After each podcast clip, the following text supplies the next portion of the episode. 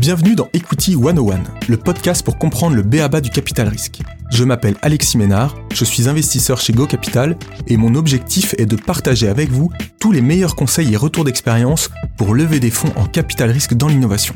Pour faire tout ça, j'interviewe des entrepreneurs qui ont créé des boîtes incroyables et les investisseurs VC qui les financent. Dans les épisodes, vous découvrirez tous les secteurs d'innovation, du digital à la deep tech, en passant par la santé ou l'énergie et nous aborderons tous les stades du financement, du seed jusqu'à l'exit. Si vous avez des questions après l'écoute d'un épisode ou si vous souhaitez en savoir plus sur un sujet ou un secteur d'activité, n'hésitez pas à me contacter alexis.ménard@gocapital.fr ou sur LinkedIn, je me ferai un plaisir de vous répondre directement ou de poser la question à mes futurs invités. Si vous appréciez ce podcast, n'hésitez pas à vous abonner, à le noter et à le partager autour de vous. Bonne écoute bonjour Julien, euh, je suis ravi d'avoir l'opportunité d'échanger avec toi aujourd'hui et, euh, et de t'avoir dans, dans Equity 101. Euh, pour commencer, est-ce que tu pourrais bah, te présenter, nous dire qui t'es et, et, un peu ton parcours? Eh ben, bonjour Alexis à nouveau. donc Julien Desarnaud, j'ai 46 ans. je vis à Paris. au départ, j'ai fait une école de commerce, j'ai fait HEC. J'ai après euh, deux temps forts dans ma carrière, d'abord dans le conseil, et puis après comme directeur marketing euh, dans le B2B. Et puis, euh, au bout de quelques années, euh, me prend euh, l'envie bah, d'entreprendre. Enfin, j'avais j'avais ça quelque part au mhm. fond de ma tête. Et puis, à l'âge de 40 ans, ou approchant l'âge de 40 ans, je me dis, bah, c'est le moment de le faire. Et puis, il y avait un contexte qui s'y prêtait, avec pas mal de réorganisation, etc., qui me donnait l'opportunité de partir dans de bonnes conditions. Et euh, donc j'ai sauté le pas, euh, donc euh, il y a maintenant un peu plus de six ans. j'ai d'abord démarré comme j'étais seul. Je savais que je voulais entreprendre, mais j'avais pas de concept. Donc je suis parti, et c'est d'ailleurs presque à ce moment-là qu'on s'est rencontrés. Je suis parti et je me suis arrimé à l'incubateur HEC.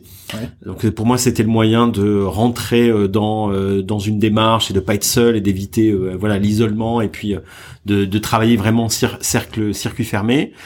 Euh, j'ai commencé à monter un premier projet. Mon frère m'a rejoint dans l'aventure. Ça, c'est un paramètre assez important. C'est quand même une aventure aussi familiale.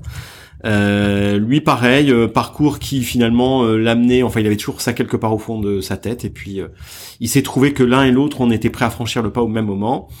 On a monté un premier business, voilà, qui a, qui a, qui s'est développé pendant allez un peu plus d'une année. Et puis euh, au bout de un an et quelques donc on était toujours euh, en contact à l'époque mhm. et via l'incubateur HEC on s'est rendu compte que en fait il n'y avait pas de produit. On n'était pas sur un produit scalable on était plutôt sur un business de consulting et on s'est rendu compte que bah en fait c'était pas ça qu'on avait au fond de nous c'était pas ça l'envie et on s'est dit bah non il faut euh, il faut quand même revenir à la base on a envie d'avoir un truc qui soit vraiment scalable où il y ait vraiment un produit et de là est né finalement Hello Casa donc on a fait une sorte de pivot euh, où on avait déjà constitué une petite équipe, on avait un troisième associé Benjamin. Euh, et puis, euh, bah voilà, en quelques semaines, on a tué l'ancien projet, et puis on s'est embarqué dans Hello Casa, donc la vente en ligne de prestations de bricolage au départ. Donc là, on est en mi 2014, c'est ça? Ouais, on est en juin 2014. Là, Casa, et là, bah, c'est sans doute le meilleur move qu'on ait fait, hein, de parce que bah, ça nous a permis, on a coupé assez sec entre le, donc on peut dire que c'était un pivot, mais finalement on a euh, coupé euh, l'ancien business et on a démarré un nouveau. Le gros coup de bol, c'est que, alors on venait de lever quelques sous auprès de la famille, à peu près 100 euh, 000 euros, friends and family. Donc, donc là, vous avez, entre friends and family et puisque vous apportiez en capital, vous aviez combien On avait 200 000. On avait mis 100 000 et là on avait levé 100 000. Euh, mais on avait déjà cramé pas loin de 100 000 et donc il nous restait 100 000. Et donc le gros coup de bol, si je puis dire, c'est qu'en fait, bah, finalement, ça part quand même assez vite parce qu'on avait déjà euh, une petite équipe de stagiaires alors pour euh, développer le produit, etc. mais en fait, ça nous a aidé parce que bah, on n'avait pas non plus 12 mois devant nous pour pour itérer. Et donc on est parti un peu bille en tête et on a pris la décision au mois de juin 2014 et on a lancé le site donc Hello Casa en septembre 2014. Donc, donc finalement en trois mois, on a réussi à euh, arrêter l'ancien projet et à s'embarquer sur un nouveau projet et euh, à mettre euh, aller sur le marché le plus vite possible. Et tu nous rappelles le, concept d'Elocasa? Donc le concept d'Elocasa, c'est finalement c'était très simple, hein, c'était de vendre en ligne des prestations de bricolage, aussi simplement que sur Amazon. Donc concrètement, c'était quoi? C'était 20-30 prestations, mhm. poser une tringle à rideau, poser une télé au mur, faire des petites réparations électriques, monter des meubles Ikea, tout ça forfaitisé achetable en ligne à n'importe quelle heure du jour à un prix forfaitaire. Et nous derrière, on staffait avec des essentiellement des auto-entrepreneurs qui avaient voilà qui avaient besoin de de nous pour pour pour faire ce, ce job là. Si on revient sur la constitution, constitution d'équipe, tu me disais, tu t'associes avec ton frère et puis un troisième euh, cofondateur, euh, Benjamin. Et comment ça se passe euh, l'association en quelques mots? Comment vous, vous répartissez le capital? Comment comment ça se passe? Vous faites un tiers un tiers chacun? Quels sont un peu comment ça se passe cette, cette phase là qui est toujours bah, Ça s'est plutôt passé en deux phases en fait. bon, on, on s'est réparti le capital de manière euh, presque, alors pas 50-50, plutôt 60-40 avec euh, mon frère. Et puis après, Benjamin est arrivé plus tard dans l'aventure et on l'a intégré dans, dans l'aventure en lui permettant de racheter des parts et de, de prendre une part du, du capital. Donc il apporte du capital euh, Entre autres, et puis on lui a cédé euh, au nominal des, des, des, actions après pour le faire monter dans, dans l'aventure. Euh, compliqué cette cette partie-là? Oui, c'est compliqué. Alors on s'est posé la question. Alors déjà dans un premier temps, alors première question c'est comment euh, comment ça se passe déjà? Euh, moi, euh, quand j'étais dans l'incubateur, je me rendais bien compte que seul c'était très compliqué. Donc j'avais ce premier projet sur lequel j'avançais, mais vraiment seul c'était très très compliqué. Donc je cherchais plutôt un gars avec des compétences techniques. Il s'est trouvé que mon frère euh, qui a pas qui a plutôt des compétences commerciales et marketing était dispo et cherchait euh, lui voilà avait envie de se lancer donc ça s'est fait comme ça euh, donc là c'est un peu le hasard hein, parce que finalement je j'avais pas forcément besoin d'un associé commercial mais euh, ça s'est fait comme ça mmh, et mmh. je pense que ça ça ça ça ça a beaucoup aidé et puis bah là avec Mathieu on s'est mis en quête de bah il nous faut trouver maintenant un associé technique donc classique parcours startup si t'as pas si t'as pas un CTO t'es mort donc là on a cherché réseau euh, rencontres, etc. Et puis par réseau, on est tombé sur euh, Benjamin, ça a bien fité. Euh, on a démarré sur un mode Presta, c'est-à-dire que Benjamin, lui, bossait en Presta, et puis au bout de six mois, un an, on s'est dit, mhm. ok, on a envie vraiment de bosser avec lui, et lui est à fond dans le projet, donc on l'embarque vraiment, et donc c'est là où on a trouvé un mécanisme pour lui céder du capital. Alors pour revenir à la question, est-ce que ça a été facile? Bah non, c'est toujours des discussions qui sont quand même un peu particulières. En plus, euh, entre frères, c'est un peu compliqué. Euh, donc ça s'est quand même fait à un moment, il fallait mettre 100 000 euros. Donc qui, qui, peut mettre un peu plus hein. Et puis bon, on sentait quand même qu'il fallait qu'il y ait, qu'il y ait quand même euh, l'un ou l'autre qui prenne un peu plus, même si dans les faits, on a toujours copiloté le truc, c'est-à-dire que moi j'ai, j'ai, j'ai toujours eu le titre de président et lui de directeur général et on répartit, c'est-à-dire que euh, pour la plupart des décisions, enfin pour l'essentiel des décisions, on les prend à deux et, euh, et, et, plus collégialement après avec Benjamin. On n'a jamais été dans un mode où c'était juste le président ou le directeur général qui prenait des décisions, mais on va dire que ça s'est fait comme ça. Euh, à l'époque, bah voilà, moi j'avais un peu plus de capital, un peu plus de possibilités, donc naturellement j'ai pris un peu plus. Et Benjamin, ben là c'est euh, quand tu vas euh, embarquer quelqu'un qui était pas au départ de, mm. dans l'aventure, mais qui arrive quand même assez tôt. Bah clairement, euh, il faut trouver moyen. donc on a merdé, je dirais pendant deux trois mois, enfin où on se prenait un peu la tête sur le sujet, mais ça a toujours été, ça quand même, ça ça a toujours fait de manière assez simple. Hein. Et puis on s'est dit ok, il faut lui céder une partie du capital. Euh, avec euh, en prenant en compte l'investissement en temps qu'il mettait et puis euh, voilà ça c'est une fois que ça a été réglé ça a été assez vite réglé finalement. Et ça c'était c'était une bonne chose. Donc là vous partez sur Hello Casa. Vous avez trois mois de cash devant vous c'est ça? Vous faites vous développez la première allez six mois six mois de cash six mois de cash. Donc c'est quoi la stratégie? Tu te dis tu te dis quoi? Tu te dis bah, la stratégie c'est de foncer. très vite. Alors le pour revenir alors la première aventure donc c'était un business finalement assez fumeux autour de la recommandation. euh, et du marketing des ambassadeurs et euh, un des challenges qu'on avait, c'est qu'en fait, euh, les gens comprenaient pas, donc il fallait expliquer où est-ce qu'on fait. Et au bout d'un genre, au bout d'un moment, au bout de trois minutes, les gens disaient ah ouais ok j'ai compris. Mais on sentait bien dans le regard des gens que alors soit ils avaient compris, soit ils disaient ok ouais mais bon c'est compliqué. Et bon, on le sentait, et c'est pour ça qu'on a pivoté. Et, euh, et, justement, ce qui a, ce qui a totalement changé avec Hello Casa, c'est que dès le départ, les mecs nous disent, ah, tout le monde dit, ah bah ouais, ouais c'est clair. Et puis ah ouais, c'est génial, etc. Et puis on n'avait aucun, aucune difficulté à l'expliquer, aucune difficulté. Enfin, il y avait finalement très peu de gens qui nous disaient c'est débile les gens vont jamais dire c'est débile, mais mm. euh, il y avait assez peu de pushback et on sentait instantanément que c'était un truc qui plaisait. Et je crois que ça c'était ça c'était vachement confortant. Et puis du coup on est parti bille en tête, c'est-à-dire qu'on n'a même pas fait de plan strat, on n'a même pas fait de modélisation. On est parti en se disant bon on y va. Et on va compenser et, je dirais on va prendre le contre-pied de tout ce qu'on avait peut-être pas très bien fait euh, dans la première aventure. La première aventure, on était un peu resté euh, comme euh, en laboratoire, un peu du mal à justement parce qu'on avait du mal, je pense, à expliquer le concept et à trouver vraiment la formule waouh. quelque part, on s'abritait un peu derrière des écrans, etc. On avait un peu du mal à aller au contact mmh. des clients. Alors on le faisait, mais pas assez. Et du coup, c'était un peu un projet qui tournait en rond et on se regardait le nombril et on faisait des élucubrations, etc. Et au contraire, euh, Hello Casa, où là, on s'est dit, bon ben, euh, on a un truc qui plaît, qu'on sait expliquer tout de suite, et justement, on a zappé totalement la phase euh, étude de marché classique, etc. Parce que déjà, on n'avait pas le temps. Il fallait lancer, point barre. On s'est dit, bah ok, on lance, on verra. de toute manière, il nous reste six mois. On a l'équipe de dev, on a déjà une partie de, de l'outil, de la plateforme, donc on y va. On va recruter des, des pros pour rentrer dans notre réseau. On va euh, forfaitiser. On va, sachant que je l'ai je l'ai peut-être dit, mais on n'avait aucune expérience dans le métier. On avait tous vécu ce type de frustration, de pas trouver un artisan, etc. Donc on avait tous eu des galères, mais aucune. Euh, alors moi, je suis peut-être un peu plus bricoleur que mon frère, mais euh, voilà, jamais, euh, voilà, jamais j'aurais pu dire que j'allais me lancer là-dedans. Hmm. Bon, par contre, ça résonnait. Et donc, euh, bah, on y est allé, on est rentré dans le vif du sujet, et je pense que c'est ça qui euh, qui a fait, euh, qui nous a permis de démarrer de manière assez rapide, et puis tout de suite on a eu une bonne traction. Enfin, ça c'est le juste après le lancement.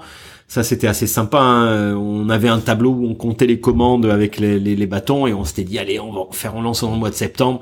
On était prudent en disant, on va en faire 5 en septembre, 20 en octobre. Et puis en fait, dès le départ, c'est parti. Tu vas aller chercher où les premières, les premiers, les premières missions? Euh, bah, parmi les, parmi les potes. En fait, euh, on a, euh, on a été un peu malin aussi. Euh, enfin, bon, ça c'est du classique, mais on a fait tout, on a écumé notre réseau. Hein. Bon, les, les, uns les autres, on a quand même pas mal de réseaux, un peu de mailing, et puis bah voilà, sur 2-3 000 personnes, il y en a 10, 20 qui disent ah ouais c'est intéressant, j'ai des trucs à faire, etc. Je vais les solliciter.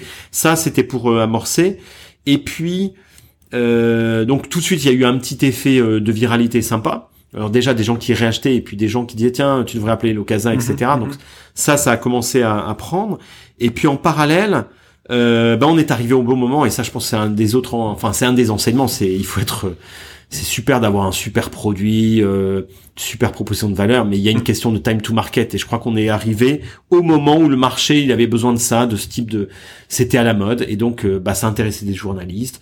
Et grâce à mon frère Mathieu on a pu accrocher euh, une journaliste de BFM et puis de fil en aiguille on a fait quelques plateaux euh, BFM avec euh, Fabrice, j'ai oublié euh, son nom, euh, terrible. bon. non, mais aussi je l'ai oublié, mais je vois bien qui c'est. Fabrice Lundi, pardon. un mec super sympa sur BFM qui nous a invités à quelques reprises. Ensuite, j'avais fait, donc là c'était plutôt janvier 2015. J'ai fait Stéphane Soumier, donc mhm. une petite chronique avec Orange le matin et bam bam bam et c'est parti comme ça et ça nous a fait une bonne, un bon début de traction. Donc bon début de traction, ça veut dire que trois mois avant d'être short cash, tu commences, j'imagine que tu commences à te, poser des questions de voilà, euh, bien évidemment, et euh, ça a facilité donc euh, bah, la levée. Hein. Donc il fallait en effet aller chercher du cash. C'est quoi un peu la stratégie? Là, tu te poses, tu te poses quelles questions? Tu te dis bon, bah, qui je vais voir? Tu vas avoir des business angels, tu vas avoir des fonds, tu vas T'as quoi dans les mains? T'as quoi comme métrique à ce moment-là? T'as as quelques eh dizaines de commandes On avait ah non là on avait euh, peut-être 5-10 commandes sur le mois de septembre, 30-40 en octobre, 100 euh, en novembre. Peut-être que j'embellis un peu, mais euh, voilà. Et puis il y a eu un autre petit phénomène. on s'est rendu compte qu'il y avait un business peut-être à développer aussi avec des agences immobilières pour installer des détecteurs de fumée. Et on a démarré ça au mois de décembre et tout de suite ça a fait des volumétries assez intéressantes. Donc on avait euh, de mémoire hein, peut-être 300 commandes sur la sur les 3-4 premiers mois. 30 40 000 euros de chiffre d'affaires hein, donc euh, on se dit ah bah tiens il y a quand même quelque chose euh. le modèle économique c'est quoi? C'est une commission? Ouais le modèle économique c'est une commission donc si je vends 100 je j'achète pour faire simple la prestation aux alentours de 70 donc je prends 30 de marge. Donc c'est plus qu'une commission parce qu'en fait c'est ça Hello Casa et aujourd'hui Zibayodef on gère vraiment tout. Donc c'est nous qui qui facturons et qui gérons l'intégralité. C'est pas juste de l'apport de lead ou de la commission. Euh, mais pour revenir, euh, voilà, on avait quelques métriques. On s'est dit mhm. bon, ok, il faut qu'on commence à lever, euh, à rencontrer donc des fonds et donc on commence à bah, pitcher donc en fin octobre, octobre, novembre. Et donc premiers échanges. Et puis là bah là, le coup de bol, hein, au mois de décembre, par par connaissance, quelqu'un qui avait bossé avec mon frère Mathieu, qui bah, qui avait bah, du capital à investir, qui avait besoin d'investir assez vite. Donc un business angel. Ouais, voilà, un business angel. Euh, bah, chercher un projet euh, dans lequel investir. Il, a, il avait euh, eu vent euh, d'Elocasa par l'intermédiaire de Mathieu, et puis il nous appelle au mois de décembre en nous disant ah, bah, vous êtes toujours, est-ce que vous êtes enlevé Ah ouais, tiens, ça peut m'intéresser. Par contre, il faudrait qu'on puisse le faire assez vite. Bon, il y avait des derrière des contraintes de réinvestissement classiques, et donc ça facilitait les choses. Donc pas besoin d'aller voir des fonds? Ben non, en fait, euh, assez rapidement, on a pu euh, lever euh, à l'époque 400 000 euros. Tu, tu, tu, te dilues combien là sur ce premier tour? Alors de mémoire, hein, on laisse à peu près 20%, à peu près 20%. Sachant que sur le premier tour, on avait peut-être laissé 10% pour les, sur les Friends and Family? Friends and Family, on avait laissé à peu près 10%. Donc là, on était plutôt pas loin des, des 20%. Donc 400 000 euros. Voilà. Euh, donc alors on cherchait quand même un tour. On cherchait un tour un peu plus. On avait plutôt l'ambition d'aller chercher 800. Euh, mais c'est là où il y a un point intéressant, c'est que ça s'est fait tellement vite. On s'est un peu euh, fait prendre finalement un piège, mais ça on l'a réalisé qu'après. Euh, il fallait clôturer euh, finalement cette levée assez vite, donc on n'avait pas le temps d'embarquer d'autres d'autres business angels parce qu'il fallait vraiment le faire très vite avant la fin du, mhm. du mois de décembre. Et donc on clôture cette première levée. Mais du coup, ce faisant, on a acté une valo et, ça devenait compliqué finalement d'aller chercher trop 400 000 euh, euros euh, supplémentaires avec une valo euh, il, fallait pas diluer voilà il fallait pas diluer le business angel. Et donc ça on s'en est pas rendu compte. Et c'est là où on aurait dû sans doute bah, garder faire la levée en deux temps et avoir une souscription peut-être sur plusieurs mois voilà. Et, euh, et, quelle était ta, ta, ta, culture de la levée de fonds à ce moment-là? Parce que tu dis ça c'était mon erreur, etc. Mais t'avais déjà levé des fonds toi personnellement? Ben on avait fait non, juste le premier tour de business euh, de Friends and Family. On bossait quand même euh, à l'époque avec. Euh, bon, on avait un avocat, mais il fallait quand même aller assez vite, donc j'avais quand même une culture assez faible. Bon, hormis ce qu'on peut lire à droite à gauche, etc. Mais cette erreur, si je puis dire, hein, mmh. Bah, on l'a faite un peu en, voulant aller vite et euh, aussi parce qu'elle nous est tombée dessus, parce que finalement on a pu se mettre très vite d'accord avec ce business angel et du coup ça a précipité le process. Euh, mais c'est vrai que rétroactivement, on aurait pu faire un tour à 800 000 et ça nous aurait donné un peu plus de temps euh, par la suite. Et c'est finalement dans l'histoire de l'equity story, c'est important parce que derrière on est allé un peu vite. Et du coup, bah, il a fallu relever euh, plus rapidement que prévu par la suite, et donc ça a eu un impact, je pense, dans notre equity story. Ces 400 000 euros, ils te permettent de tenir combien de temps et de faire quoi? Alors, au départ, euh, on pensait, bon, on voulait lever 800 000 euros pour tenir, euh, alors, je dirais un an et demi. En fait, les 400 000, on tient un an parce que euh, donc ce qui était plutôt pas mal, mais finalement, euh, bah, il faut se remettre en levée euh, six mois. Donc on a trois quatre mois pour dérouler, puis quasi dans la foulée, il faut démarrer la nouvelle levée. Hein. Une levée c'est six mois un minimum. Donc ça veut dire que si on avait levé 800, on aurait pu être tranquille, je dirais, pendant 18 mois. Là, on avait un horizon d'un an, donc à peu près en mai-juin donc de 2015, il fallait se remettre sur le sur la levée. Donc ça, ça a été un peu un, un inconvénient. Parce que là, on se prend pas beaucoup de métriques, du coup, pas beaucoup de Bah oui, pas, suffisamment de... recul et pas le temps de, de vraiment aller euh, beaucoup plus loin. Et puis, euh, du coup, euh, bah, quand on est enlevé, on privilégie le chiffre au travail de fond. Hein. Ça, c'est un autre sujet. Donc, qu'est-ce qui se passe? Là, on est une start-up. Euh, on a plein d'opportunités, comme tout entrepreneur, on a envie de toutes les saisir. Et puis, ben, il faut du chiffre, donc on va, euh, on va euh, faire un maximum, voilà, essayer de, de, maximiser toutes les opportunités. Et ça, ça se fait au détriment bah, du produit finalement. Et ça, je pense que c'est un des enseignements euh, de cette histoire, hein, euh, c'est que, euh, bah, à vouloir courir trop d'opportunités, bah, on se défocalise et du coup, bah, c'est un peu le produit qui souffre. Tu, tu peux donner un exemple de, de, de défocus que tu, que tu peux avoir Eh bien, je l'ai évoqué, c'est travailler avec les agences immobilières, donc typiquement. Euh, super beaucoup d'attentes, beaucoup de pain points et Elocasa répondait bien largement à ça mais Elocasa c'était un site internet.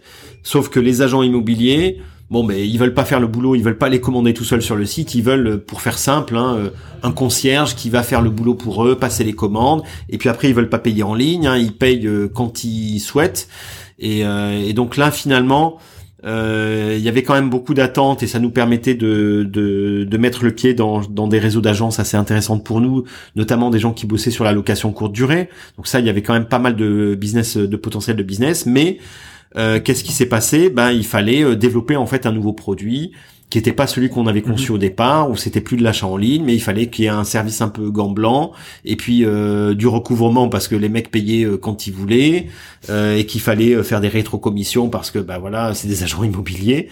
Donc ça partait d'une bonne idée, je pense, mais bah, clairement, alors ça nous a permis de faire du chiffre et donc ça nous a aidé à faire, à, je dirais, accélérer les levées suivantes ou en tout cas à, faire tourner le business. Ce qui fait qu'on a pu tenir quand même un peu plus longtemps avec les 400 000.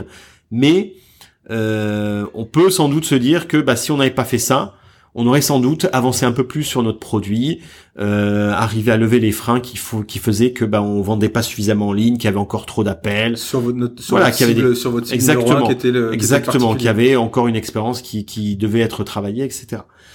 Et donc, euh, bah voilà, je pense que ça c'est une des histoires. Hein, mmh, c'est mmh. euh, voilà, on, on, veut saisir beaucoup d'opportunités, mais euh, le, le, risque c'est c'est de, de, se défocaliser. Donc là, six mois après, tu repars en roadshow? Ouais. Euh, tu vas voir qui là cette fois? Eh bien, on va voir euh, des fonds un peu plus costauds, hein, qui sont entre l'amorçage et la série A.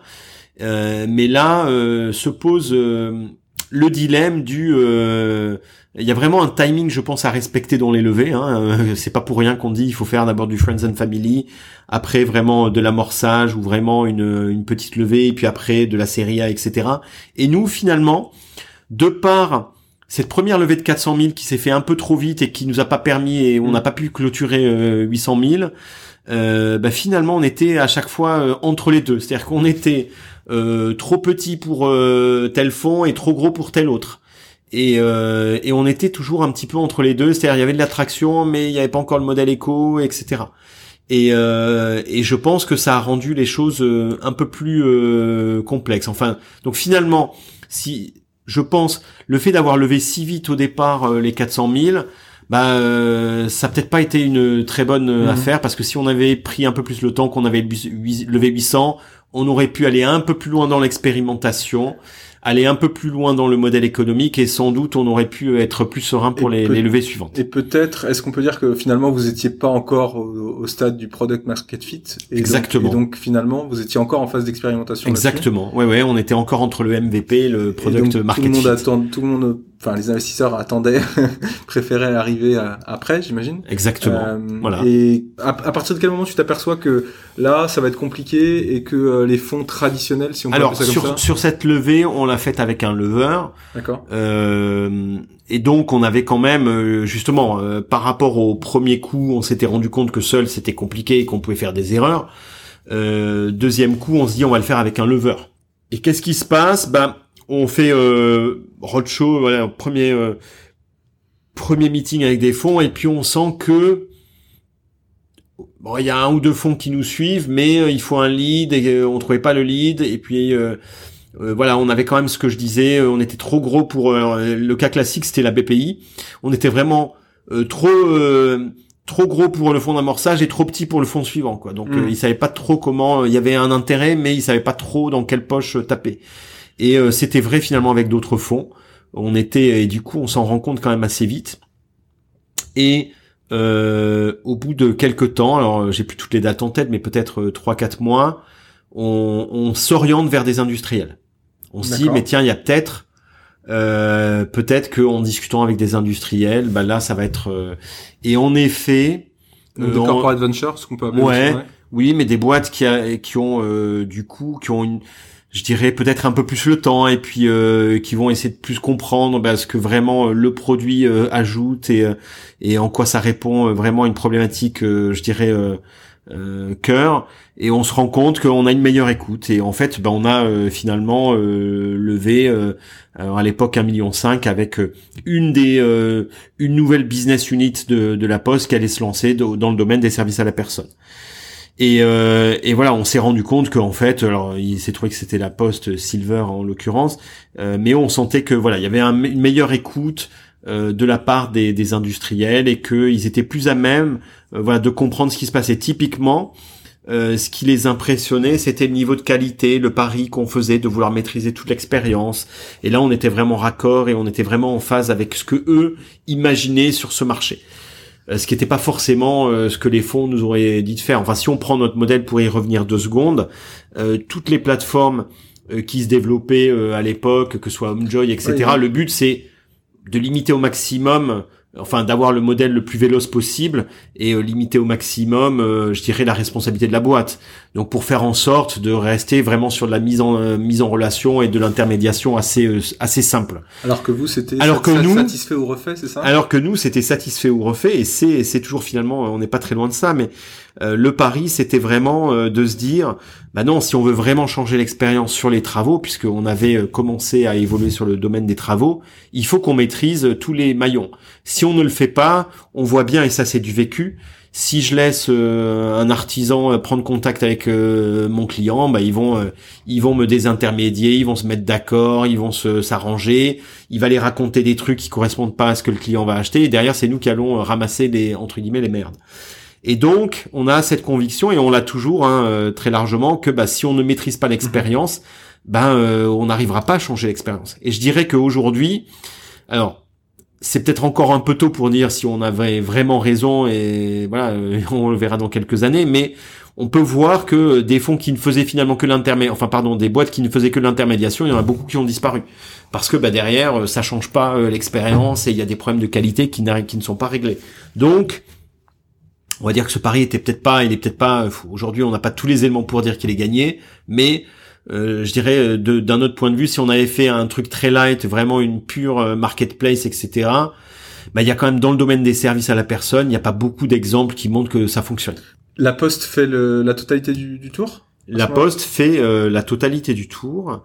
Euh, donc, à l'époque, euh, combien? 1 million 5, 1 million 5. Là, cette étape-là, vous diluez de combien? Euh, On est aux alentours de 30 d'un tiers du, du capital. D'accord euh, 1 million 5 euh, et euh, voilà avec euh, la vision. Alors comment ça se passe la négo avec euh, avec à, ce, tour là eh bien un peu comme finalement le tour précédent c'est il y a un coup de foudre. C'est-à-dire que les, les nos interlocuteurs disent bah, c'est vraiment ça qu'on veut c'est ça qu'on imagine. Après ils nous l'ont raconté après c'était assez intéressant. Donc eux lançaient une nouvelle business unit, euh, la Post Silver, donc qui, avait vocation à mhm. développer un panel d'offres euh, et de services euh, pour le groupe La Poste autour notamment des seniors, mais pas que, des services au sens large. On rentrait pas du tout dans leur test d'investissement, mais ils nous ont dit on a eu un coup de foudre. C'est-à-dire qu'ils nous l'ont dit après, on a vraiment adoré bah, l'équipe et puis la manière dont vous approchiez les choses, ce, cette volonté vraiment de faire de la qualité, de, de, de vraiment de maîtriser l'expérience qui, alors c'est important, hein, se traduisait quand même par un niveau assez élevé de repeat. Et ça, ça impressionnait toujours quand même les fonds ou euh, les investisseurs. On avait, on a toujours encore euh, de très bons niveaux de, de repeat. Et ça, dans le dans ce domaine-là. Concrètement. Alors, euh, ça a évolué, mais on va dire qu'on a, à l'époque, on avait un tiers de notre base client qui spontanément repassait commande et certains jusqu'à 10, 12 fois. Donc il y avait vraiment euh, des gens euh, qui ne passaient que par Elocasa et qui euh, vraiment. À ce moment-là, là de, de l'histoire, les canaux d'acquisition, c'était quoi les, les, grands les grands canaux du, du naturel, des RP, mais très peu d'acquisition finalement, enfin très peu d'acquisition payante. Vraiment, on n'avait pas les moyens, donc euh, ça c'était vraiment beaucoup de, de payants, euh, très peu de payants. Un peu de bit to bit. Voilà. Alors après, en effet, il y a eu dans dans l'histoire, il y a eu un moment un coup de fil de Darty du directeur euh, marketing euh, digital euh, de Darty qui m'appelle un jour et qui me dit voilà bonjour je suis le directeur marketing digital de Darty on vous a repéré on a envie de, de voilà on réfléchit à créer une offre autour bah, des, des plateformes de services etc et on adore ce que vous faites et on aimerait voilà pouvoir discuter avec vous. Et donc ça s'est fait en en, très rapidement, on a lancé un, un, premier MVP qui a commencé à bien cartonner avec Darty. Euh, et, et, voilà, ça a été aussi peut-être une distraction, c'est-à-dire que c'est devenu une source de, en fait, finalement, un des moteurs euh, de l'acquisition. Donc le B2B2C, donc euh, de faire des partenariats. Alors pas vraiment marque blanche, plutôt marque grise. donc où le nom Elocasa apparaissait, mais bon, c'était Elocasa pour Darty, comme c'était. C'est toujours, c'est toujours. C'est toujours, alors plus de la même manière, mais c'est, ça fonctionne toujours avec Darty. Euh, mais euh, voilà, on a donc euh, bossé avec Darty, puis après il y a eu pas mal d'autres partenariats, Ikea, BHV, euh, Cdiscount à un moment. Bon, aujourd'hui on est plutôt avec Darty et BHV, on a recentré les choses. Ça représente combien là le B2B2C par rapport au, au Alors, du business hein, ça, à, l'époque, hein, on montait à 30-40% du business, donc c'était vraiment devenu je dirais un, un, un, moteur important de notre développement. Et puis, qu'est-ce qui s'est passé? Ben, il y a eu euh, donc pour le cas d'Arty, euh, les histoires avec la Fnac qui ont euh, totalement gelé le projet.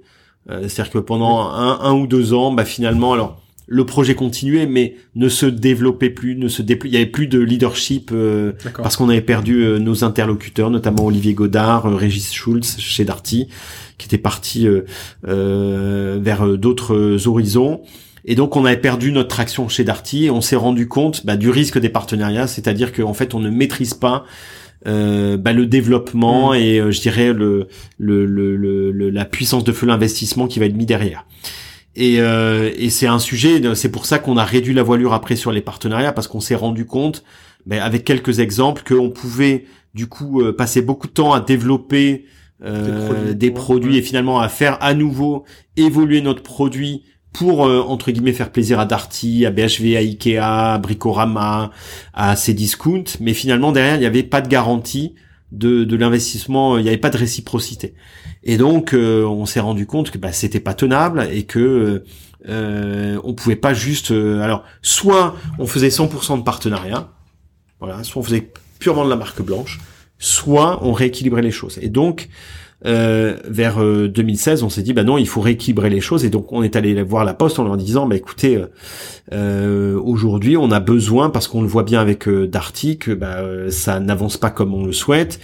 ça nous demande quand même beaucoup de développement, donc il faut qu'on arrive à investir plus sur l'acquisition. Donc là, on s'est dit, ok, il faut travailler la marque Elocasa, investir dans les leviers d'acquisition et vraiment être euh, gagner une certaine autonomie vis-à-vis des, des, partenariats. Donc là, on est euh, 2017, c'est ça? 2017, enfin 2016, euh, vous levez euh, auprès de auprès de la Poste. Voilà. Vous avez un million cinq, ça, ça vous fait tenir combien de temps? Ça un an et demi, un an, un an et demi, Ouais, un an, et demi. Et puis très rapidement, ben, se pose la question de. Donc il y a deux choses qui se posent hein, le cash et deux yeux. on se rend compte qu'on a besoin d'investir sur la marque et ce qui n'était pas euh, prévu un an euh, un an auparavant et donc euh, on pensait vraiment quand on a levé un million cinq, on pensait, ben, d'ailleurs, on pensait même à l'époque le faire avec Darty, hein. et puis l'histoire de la Fnac a, remis ça en cause, mais au départ, c'est l'histoire aurait sans doute été que Darty prenne une participation et puis monte au capital. finalement, ça s'est pas fait, mais donc on, on pensait à l'époque vraiment aller à fond sur le levier B2B2C.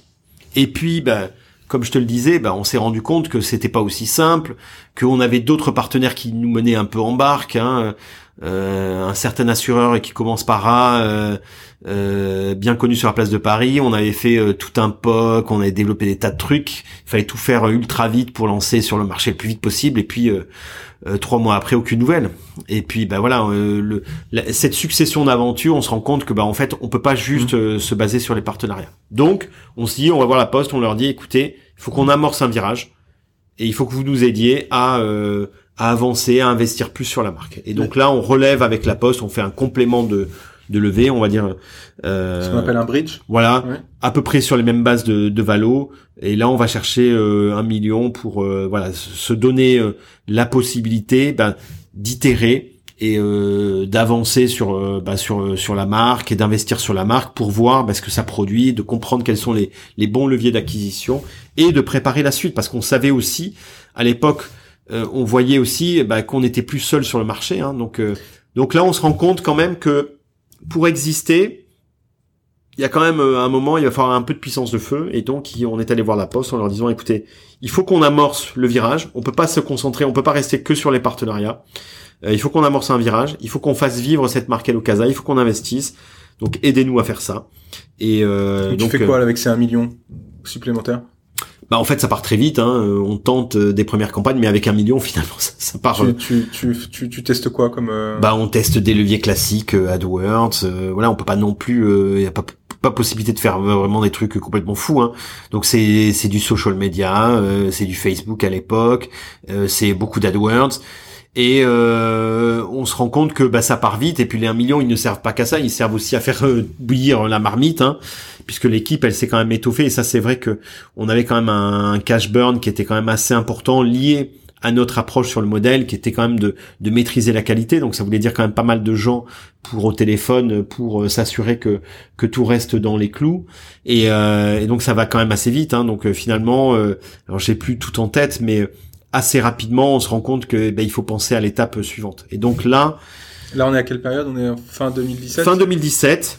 Donc fin 2017. C'est quel niveau d'activité? Vous faites combien d'interventions fin 2017 un, Tu te rappelles ou? Oui, on approche euh, les 500, 500 euh, euh, interventions par mois à peu près. Donc on a un bon rythme d'activité, mais qui est qui est pas, on n'est pas encore, on est encore très loin de la rentabilité. et donc, bah, on a besoin de, de cash pour construire bah, notre produit, pour vraiment trouver les leviers, et puis pour accélérer. Hein, c'est voilà, aussi simple que ça.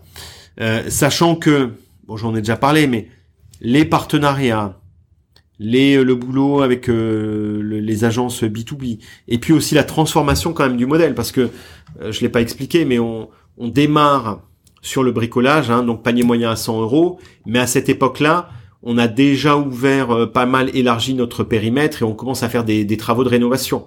Donc on a un panier moyen qui est peut-être passé à l'époque à 400 ou 500 euros. Donc on a quand même fait x5 en panier moyen, ce qui veut dire qu'en fait la nature quand même de notre business elle a aussi évolué. Parce qu'on se rend compte que à 100 euros, il n'y a pas de modèle. On peut pas vivre, euh, avoir des coûts d'acquisition, payer des gars, une commission, c'est pas possible à 100 euros. Donc on, on, se rend bien compte que on a quand même besoin d'augmenter le panier moyen et c'est ce qu'on fait. Donc tout ça fait que, bah en fait, euh, bah en faisant tout ça, bah on avait euh, pris un peu de retard sur le produit. Et là, c'est quoi un peu les niveaux de, de prix d'acquisition Tu t'en souviens? Euh... Pour avoir un ordre d'idée? Non, mais on est facilement, pas précisément, mais euh, tout dépend des, des volumes qu'on achète, mais on était rapidement à 100 euros, 100 euh, euros euh, la commande. Hein, si on regarde sur de l'AdWords, ça pouvait rapidement atteindre les 100 euros. Donc à 100 euros de panier moyen, c'était juste impossible. À 200-300 avec un peu de repeat, ça devient intéressant. Donc tu te retrouves fin 2017, plus beaucoup de cash. Il y a quand même un, un coût, je dirais, sur un ticket d'entrée sur le marché qui est très élevé. Et ce qui a et ça ça a changé entre je dirais 2014 et 2017-2018 hein, c'est vraiment euh, le marché a évolué donc on n'est plus du tout seul. Et, et donc là ben, on va voir la poste et et en fait euh, c'est là où ça devient un peu compliqué parce que en fait la posture de la poste bon ça c'est rétro, rétrospectivement en fait elle n'était pas claire. C'est-à-dire que on n'était pas vraiment dans un investissement financier mais euh, il n'y avait pas non plus de dimension industrielle. Finalement, on n'avait pas pu développer de partenariat industriel avec la Poste. Donc finalement, c'était ni un investisseur financier ni un partenaire industriel. Et, du coup, bah, la Poste était un peu, euh, excuse-moi l'expression, mais le cul entre deux chaises, et, euh, et c'était, je pense, pas satisfaisant pour eux et pas non plus pour nous. Et là, euh, on se retrouve avec un investisseur industriel qui a quand même une grosse part du capital. On n'était pas loin des 50%. Donc c'est euh, c'est très significatif. Et là, on prend un lever et euh, on commence à les toquer euh, à la porte de fond et on se rend compte que bah là c'est quasi bloquant en fait. avoir un industriel qui a une telle part du capital, bah c'est c'est très compliqué parce que bah voilà ça veut dire que pour un fonds, ça veut dire bah il faut les sortir ou alors il faut vraiment pouvoir coexister avec eux. Ils ont pas les mêmes logiques, ils ont pas les mêmes horizons d'investissement et euh, on se rend compte quand même qu'on est un peu pris euh, au piège, sachant que euh, la Poste eux-mêmes était peut-être pas forcément très clair et ça se comprend, mais sur euh, comment euh, voilà ils voulaient la jouer. Il y avait des gens au sein de la Poste qui sans doute auraient voulu investir, continuer l'aventure, et d'autres qui disaient bah non, ça correspond plus tellement à ce qu'on veut faire, parce que aussi leur thèse d'investissement et leur leur positionnement avait évolué aussi entre temps, mais on rentrait plus tellement euh, dans le dans la stratégie de la poste. Mais en même temps, il y avait des gens qui disaient bah c'est euh, et, donc ça a été un peu compliqué parce que si tu le refais rétrospectivement, euh, qu'est-ce qu'il aurait fallu faire avant de faire rentrer la poste? Bah, je crois que dans les deux cas, les deux levées, enfin la première à 400 et puis celle à 1,5 million avec la poste, on a eu le coup de bol parce que finalement ça s'est fait après très vite. parce qu'il y a eu un coup de cœur et en fait le coup de cœur il est en effet c'est super mais mais en fait il faut pas se passer de s'assurer qu'on a un bon alignement stratégique et qu'on sait exactement pourquoi on fait ça. Et, et, sans doute, alors dans le premier cas de figure, ça a jamais posé de problème parce que ces business angels euh, nous ont suivis, ils ont toujours été très euh, vraiment euh, en support du business et ça vraiment ils ont sans eux on serait pas là, hein, mais les classiques. Mais c'est vrai qu'ils nous ont vraiment beaucoup aidé. pour la poste, je pense que voilà, il aurait fallu qu'on réfléchisse plus en amont à est-ce que c'est un projet industriel ou un projet purement financier, et puis aussi comment le pilote? Et c'est là où en effet euh, bah, idéalement, on aurait mis plus de points de passage pour euh, pour qui nous challenge plus aussi. Parce que je pense que ça nous mm. aurait, c'est sans doute ça qu'on aurait euh, pu avoir un peu plus avec des fonds. Embarquer aussi avec voilà. et, et, nous rentrer aussi dans, bah, nous embarquer bien sûr, mais aussi nous rentrer dans l'art quand on pouvait faire des mauvais choix parce que ça a pu arriver. peut-être qu'à un moment on se perdait avec les partenariats, peut-être qu'à un moment il aurait fallu couper le truc plus rapidement. Et je pense que un fonds ou un corporate qui aurait été euh, bien clair euh, aurait pu euh, peut-être nous aider un petit peu plus de ce point de vue-là. Nous éviter quelques erreurs. soit une logique financière, soit une logique business, développement business qui aurait été beaucoup plus clair. Voilà, et s'il y avait eu une logique business, bon ben là il fallait en effet qu'on teste des leviers avec la poste et et, et ça malheureusement on n'a pas pu le faire mmh, et mmh. c'est vrai que là avec la puissance de feu on, on, espérait ça mais on se l'était pas dit, on l'avait pas mis comme prérequis du deal donc c'était finalement assez clair mais mais c'est vrai que euh, je pense que mieux cerner les objectifs d'une part et d'autre au, départ, voilà, ça aurait pu aider. Et puis après, euh, euh avoir euh, un, un, pilotage un peu plus serré, je dirais pendant pendant le pendant l'investissement aussi, ça aurait aidé à, à mieux préparer la suite et à mieux l'anticiper. Donc là, on se retrouve début 2018. vous êtes pas loin d'être short cash. Vous avez un investisseur corporate qui sait pas trop comment se positionner avec 50% du capital. Ouais et un cash burn qui est toujours assez élevé de ce que tu disais. Bien sûr. Tu dors la nuit euh? Non, pas beaucoup. Bah forcément, hein, il y a eu euh, plusieurs moments où euh, euh, par rapport à ce que je disais, bah il y avait des fois où on se payait pas. Enfin voilà, enfin le classique. Hein, on est non. Et puis alors la paye, c'était quand même un peu le moment redoutable. Ouais, on fait. Mais quand tu dis ça, c'est-à-dire que ça t'arrivait, enfin à chaque fois, ça arrivait régulièrement. Ah bah, régulièrement, oui. Il y avait des des mois où on pouvait pas, donc bah nous on se payait pas, on faisait des avances. Alors ça, on a réussi quand même à à bon, on était au bord du précipice à plusieurs reprises, hein, mais finalement, on est, je, touche du poids, mais on n'est jamais euh, tombé euh, de l'autre côté. Mais c'est vrai que bon, c'est aussi un peu l'émulation, la stimulation, mais c'est vrai qu'on n'est pas passé loin. Donc c'était chaud. Euh, donc on faisait vachement gaffe, gaffe au cash.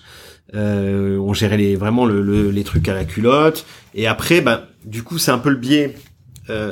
du coup, n'ayant pas vraiment une totale sérénité, bah, on court après toutes les opportunités de business. Donc après, euh, plus il y avait des gros chantiers, plus on les faisait, même si on savait que ça rentrait pas dans notre produit, on disait ben c'est pas grave, il faut prendre. J'ai un truc à 40 000 euros, allez, on... ok, c'est pas notre philosophie, c'est pas notre cœur de cible, mais il faut prendre parce qu'on peut pas ne pas le mmh, prendre. Mmh. Et, ce qui est bien, mais bon, mais le, à nouveau, hein, le, risque dans tout ça, c'est ben ça fait pas avancer le business finalement. Sur le long terme, ça fait pas avancer le, le business. Donc on dort pas bien. Euh, après, bon, on était bien quand même. Euh, on trouvait un bon lever avec qui euh, on, sent quand même. Euh, bah, tout de suite, il saisit le truc. Qui ça? Alors à l'époque c'est Acetis Julien Montréal et il, comprend bien la situation il arrive un peu bon c'est un peu chaud hein c'était pas simple de trouver un lever mais euh, Acetis rentre dans la boucle et puis voilà une grande finesse une grande compréhension une bonne expérience qui tout de suite il comprend que les fonds classiques c'est compliqué, ça passera pas, pas la peine d'aller euh, se prendre la tête. Donc euh, on réduit une shortlist, on fait une shortlist d'industriels, et puis on avait déjà pas mal de contacts nous-mêmes avec des industriels. Et euh, parce qu'en fait on trouvait pas de lever, hein, on avait du mal à convaincre des leveurs, ou alors ceux qu'on trouvait c'était pas forcément ceux avec qui on voulait, voulait, bosser. On voulait vraiment avoir quelqu'un qui est pignon sur rue et qui est qui est vraiment pas mal de deal flow. Tu fais quoi Tu fais 3 millions d'euros de, de volume d'affaires, c'est à peu près ça? À peu près, un petit peu moins, un petit peu moins. Euh, oui, en piste pour faire 5 millions euh, de mémoire en, 2018. Euh, donc il y avait quand même une belle croissance. Hein. Il y avait une, histoire qui était plutôt sympa. mais on avait du mal à trouver un lever. On voyait qu'avec les fonds c'était compliqué, que bah le fait d'avoir un, industriel qui plus est très important avec une part importante du capital, c'était un tue l'amour quoi. Donc c'était, mmh, mmh. les gens nous le disaient pas, mais bon, ils regardaient même pas le dossier. Euh, et donc, euh, pour revenir au boulot qu'on fait avec Acetis, bon, mais on, réduit la shortlist, on va voir euh, quelques industriels avec qui on avait déjà eu des discussions et puis assez rapidement euh, on avance. À ce moment-là, c'est quoi, c'est quoi la stratégie? On avance avec la Poste. Tu cherchais combien Parce que la Poste, la Poste, c'était toujours une possibilité. Bah là, on avait besoin de pas loin de 10 millions. Hein. On voulait vraiment pour le coup pas être pris. On voulait pouvoir exactement, on voulait pouvoir investir quand même de manière assez massive. On voulait vraiment avoir une certaine sérénité et euh, voilà, on savait que c'était pas un bridge à 3 millions et donc euh, on préférait être euh, extrêmement ambitieux, mais c'était important pour nous vraiment de, de passer ce, ce cap-là. ben on rencontre une dizaine d'industriels et puis on avance avec trois quatre industriels et puis à la fin c'est EDF, mais toujours dans une logique de de levée de fonds, d'investissement. Et puis ben, le jeu capitalistique fait que euh, bah ça on y reviendra peut-être après, mais dans euh, les négos avec EDF, hein, puisqu'à la fin on avance avec EDF, donc ça c'est euh, à partir de d'avril-mai 2018, on, est en exclu avec EDF, donc on a arrêté les, autres pistes. alors EDF, il y a un projet similaire au nôtre de plateforme qui était dans les cartons. on est exactement sur les mêmes valeurs, c'est pareil euh, maîtrise de la qualité. Euh, en plus, ce qui nous intéresse avec EDF, c'était de pouvoir élargir notre offre, ajouter la réno énergétique, le chauffage, euh, les pompes à chaleur, le solaire, enfin plein de, je dirais de, business avec des filiales ou des partenaires EDF. Donc il y a cette dimension là aussi qui euh, nous permet d'envisager des trucs plus grands qu'Elocasa. D'accord. Et puis euh, puissance de feu parce que dès le départ EDF avait la volonté de taper fort sur ce marché et donc avait prévu euh, d'investir de manière assez importante. T'avais pas un concurrent qui s'était fait racheter par par Engie en Si, mais dépanneurs début 2018 je crois se fait racheter par Engie. Et donc je pense que ça a aussi un peu joué électrochoc, ça nous a aidé hein, avec EDF parce que je pense que du coup ben EDF euh, et Engie euh, entre guillemets euh, se suivent et, et sont assez voilà et je pense que ça ça ça a aidé notre dossier clairement. quand est-ce que vous parlez de session alors? Quand est-ce que vous parlez de, de... Eh bien en fait donc on, on bosse on bosse sur la levée de fonds et puis un peu vers la fin, en fait, bon, on était en train de réfléchir aux modalités, à la gouvernance, etc. Et puis ils reviennent vers nous en nous disant, mais écoutez, finalement, euh, nous, euh, on préférait euh, faire une acquisition complète parce que de toute manière, il faut sortir, faut sortir bah, tous les investisseurs. Alors peut-être pas tous, mais au moins la Poste. Hein, donc il fallait déjà faire toute. il y avait un investissement significatif pour sortir la Poste. Et puis bon, mais les autres, il y avait plus tellement de. Donc là, on parlait des business angels et de de la famille. Hein. Il y avait pas tellement de sens à les garder dans le monde EDF.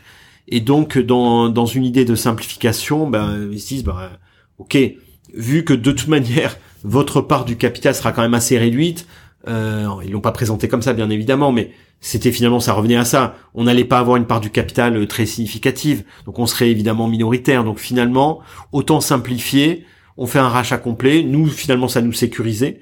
Euh, et ça nous permettait bah, de nous concentrer sur euh, sur le business et de voilà, au moins de mettre ça derrière nous. Quand on vous propose ça là, vous vous retrouvez entre entre associés, la décision elle est facile à prendre Comment elle se, comment elle se prend la décision? Euh, C'est vrai qu'on l'a pas vu venir hein, parce qu'on n'était pas parti sur ça. Euh, donc ça a été un peu euh, un truc sorti du chapeau.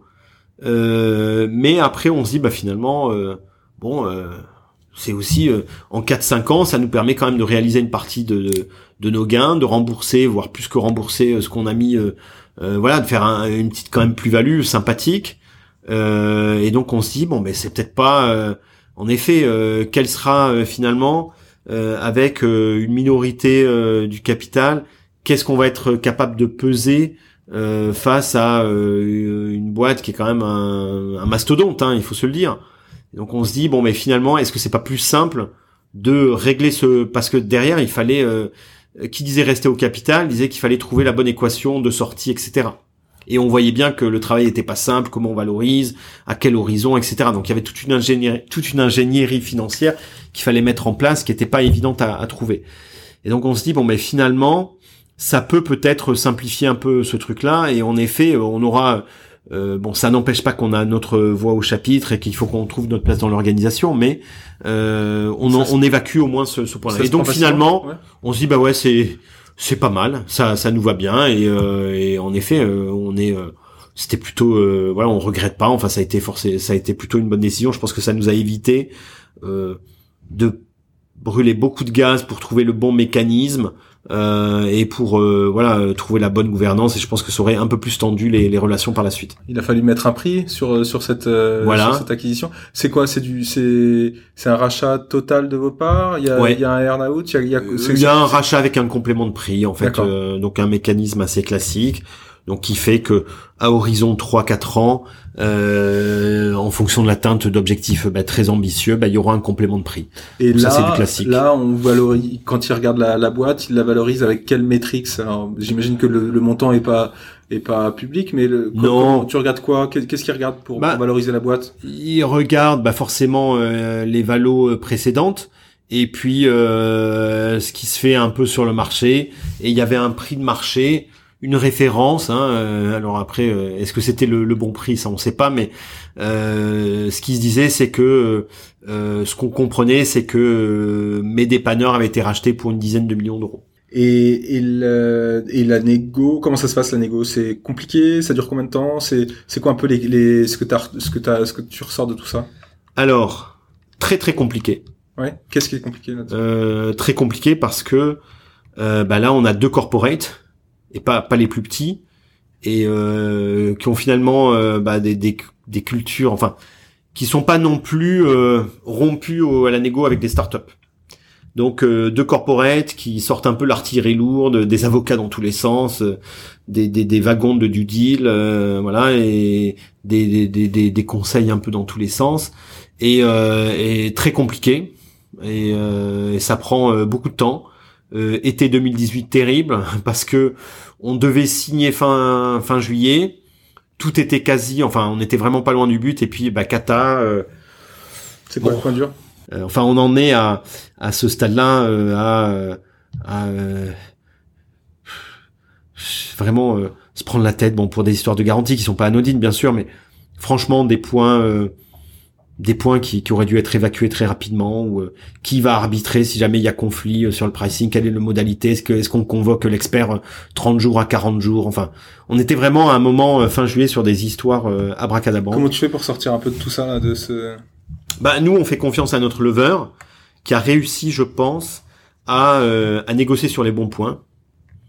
Et puis bah après on croise les doigts on se dit bah il y a tellement d'intérêt à ce que ça se fasse d'un côté comme de l'autre qu'on va forcément y arriver. Mais c'est vrai que du coup, on part en vacances entre guillemets euh, fin juillet avec un deal qui est euh, à 90% fait, mais il manque quand même les 10 derniers, pourcents et ça tout peut capoter.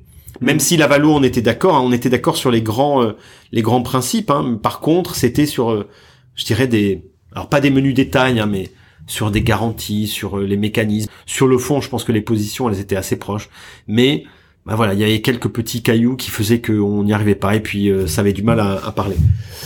Ça, signe? Ça signe en septembre. Ouais. Donc là, tout le monde revient, rentre de vacances dans de bonnes dispositions et puis là, bah, ça déroule bien en septembre. Et si on fait un petit un petit bilan là sur toute cette euh, finalement ton equity story, ça a été ça n'a pas été hyper facile. Enfin, je veux dire, il y a eu euh, pas mal de, de hauts et de bas. Enfin, je pense que c'est le cas de, de nombreuses startups, un, Clairement, un, roller coaster. Euh, Qu'est-ce finalement, qu'est-ce que t'en retiens ou quel est le meilleur conseil que tu, toi, que tu donnerais ou que t'aurais aimé recevoir finalement euh, il y a quelques années sur ces sujets-là? Euh, C'est quoi un peu le, ce que ce que t'as appris de tout ça? Bah, écoute, euh, la, la, première chose, c'est quand même la persévérance. Hein. On a bien fait de persévérer et, euh, et euh, l'issue a été très positive. Et aujourd'hui, on est ravi de la manière dont, son, dont tout ça s'est déroulé. Euh, ça c'est la première chose et bon même si on est passé par des hauts et des bas comme tu le disais, mais voilà il faut persévérer. Il y a un moment, il y a, il y a un truc, il y a une bonne étoile, il y a voilà un petit euh, coup du sort qui fait que bah tu vas trouver le truc et c'est vrai que je me souviens souvent on se disait mais tu vas voir, on se disait avec Mathieu, avec Benjamin, tu vas voir ça, ça va le faire, il va y avoir un truc. Et en effet bah à chaque fois on a réussi. Alors la chance on l'a provoqué mais c'est vrai qu'on a toujours eu le petit coup de pouce faut qui rien faisait lâcher, que ouais il faut rien lâcher. Ça c'est la première chose. Bon ça je pense c'est c'est c'est bah, après ouais c'est important de le dire je pense. Ouais et puis bah voilà la fierté de d'avoir réussi quand même dans tout ce parcours bah ça ça ouais quand on regarde on se dit bah ouais on est assez fier hein, parce que bah, mine de rien, on était, euh, on était euh, bah, seul au début, puis on était deux, puis on était trois, et puis maintenant on est plusieurs dizaines, donc une certaine fierté. Après, je pense qu'il y a cette histoire de timing. Hein. C'est vraiment, ouais, il y a un timing à respecter. Alors évidemment, il y a toujours la start-up de dingue qui va brûler les étapes, qui va directement faire la levée à à 20 millions, euh, voilà. Mais ça, c'est quand même, il faut pas l'oublier, c'est c'est un, un pouillème des cas. La réalité, c'est qu'il y a un parcours qui est euh, du family, friends and family. Enfin, d'abord, il faut mettre des sous, et puis friends and family. Et puis après, euh, il faut trouver son product market fit. Et puis après, il faut trouver les leviers d'acquisition. Et il faut pas brûler les étapes. Et après, on fait le, on fait les business angels. Et puis après, on fait une série A. Et je crois que ce parcours initiatique, finalement, bah il est euh, voilà, je pense que nous on l'a pas totalement respecté. Et du coup euh, on était toujours alors soit un peu en avance soit en retard de phase. Et on s'est finalement retrouvé dans des euh, un peu alors je pense pour pour pour finalement ça s'est bien bien terminé. Mais voilà un peu avec des industriels alors que peut-être que le modèle aurait pu plaire à des fonds si on avait été vigilant sur certains aspects. Et, le troisième point, c'est bah produit, produit, produit, produit. Voilà, c'est, c'est, euh, je crois que comme n'importe quelle boîte, il faut pas se laisser, euh, enfin, le, le défocus, euh, la dispersion, c'est l'ennemi de tous. Et je crois qu'un qu'un entrepreneur, enfin voilà, moi je, je, je disais toujours à Mathieu ou à Benjamin, voilà, l'entrepreneur, il, dès qu'il y a un truc qui brille, il court quoi. Donc il voit des petites lumières, un petit truc, ça ressemble à de l'or, on se précipite comme des malades. Ça c'est ça c'est dangereux. Je pense que ceux qui euh, y arrivent sont ceux qui, à mon avis, arrivent à être beaucoup plus focus et arrivent à, ne pas se laisser disperser, à faire des choix. Et c'est ça, c'est pas simple. Donc, euh, je dirais, euh, c'est quelques petites recettes. Il y, a, y, a, une histoire de timing. Il faut, il faut la respecter. Il faut persévérer et puis être focus sur le produit. Vraiment parler à ses clients, faire évoluer son expérience parce que tant qu'on n'a pas trouvé son product market fit, c'est pas la peine d'accélérer. Donc c'est voilà, c'est finalement le béaba, mais je pense qu'il y a beaucoup de bon sens là-dedans. Écoute, euh, un grand merci Julien pour euh, pour cet échange. J'étais vraiment ravi d'échanger avec toi et puis euh, je t'en prie. J'apprécie aussi la franchise et le de d'un peu des, des, détails de, de l'aventure. Je pense que c'est c'est ça aussi qui est important à avoir en tête. C'est pas c'est pas pas le monde de bisounours. Le, non non non, mais l'aventure entrepreneuriale. C'est une belle aventure. Je, te souhaite le meilleur à toi puis surtout à Easy by EDF maintenant. Merci beaucoup Alexis. Donc bon développement à vous tous et puis et puis j'espère à très vite. Ça marche. Merci. C'est fini pour aujourd'hui. N'hésitez pas à me partager toutes vos questions et les sujets que vous souhaitez aborder dans les prochains épisodes. Pour me contacter, c'est super simple. Soit par mail, alexis.ménard.gocapital.fr ou via LinkedIn. Vous pouvez également retrouver mes coordonnées dans le résumé de l'épisode. Si vous avez apprécié cet épisode et voulez me soutenir, le plus efficace est de s'abonner et de me mettre plein d'étoiles dans votre appli de podcast favorite. Merci et à très vite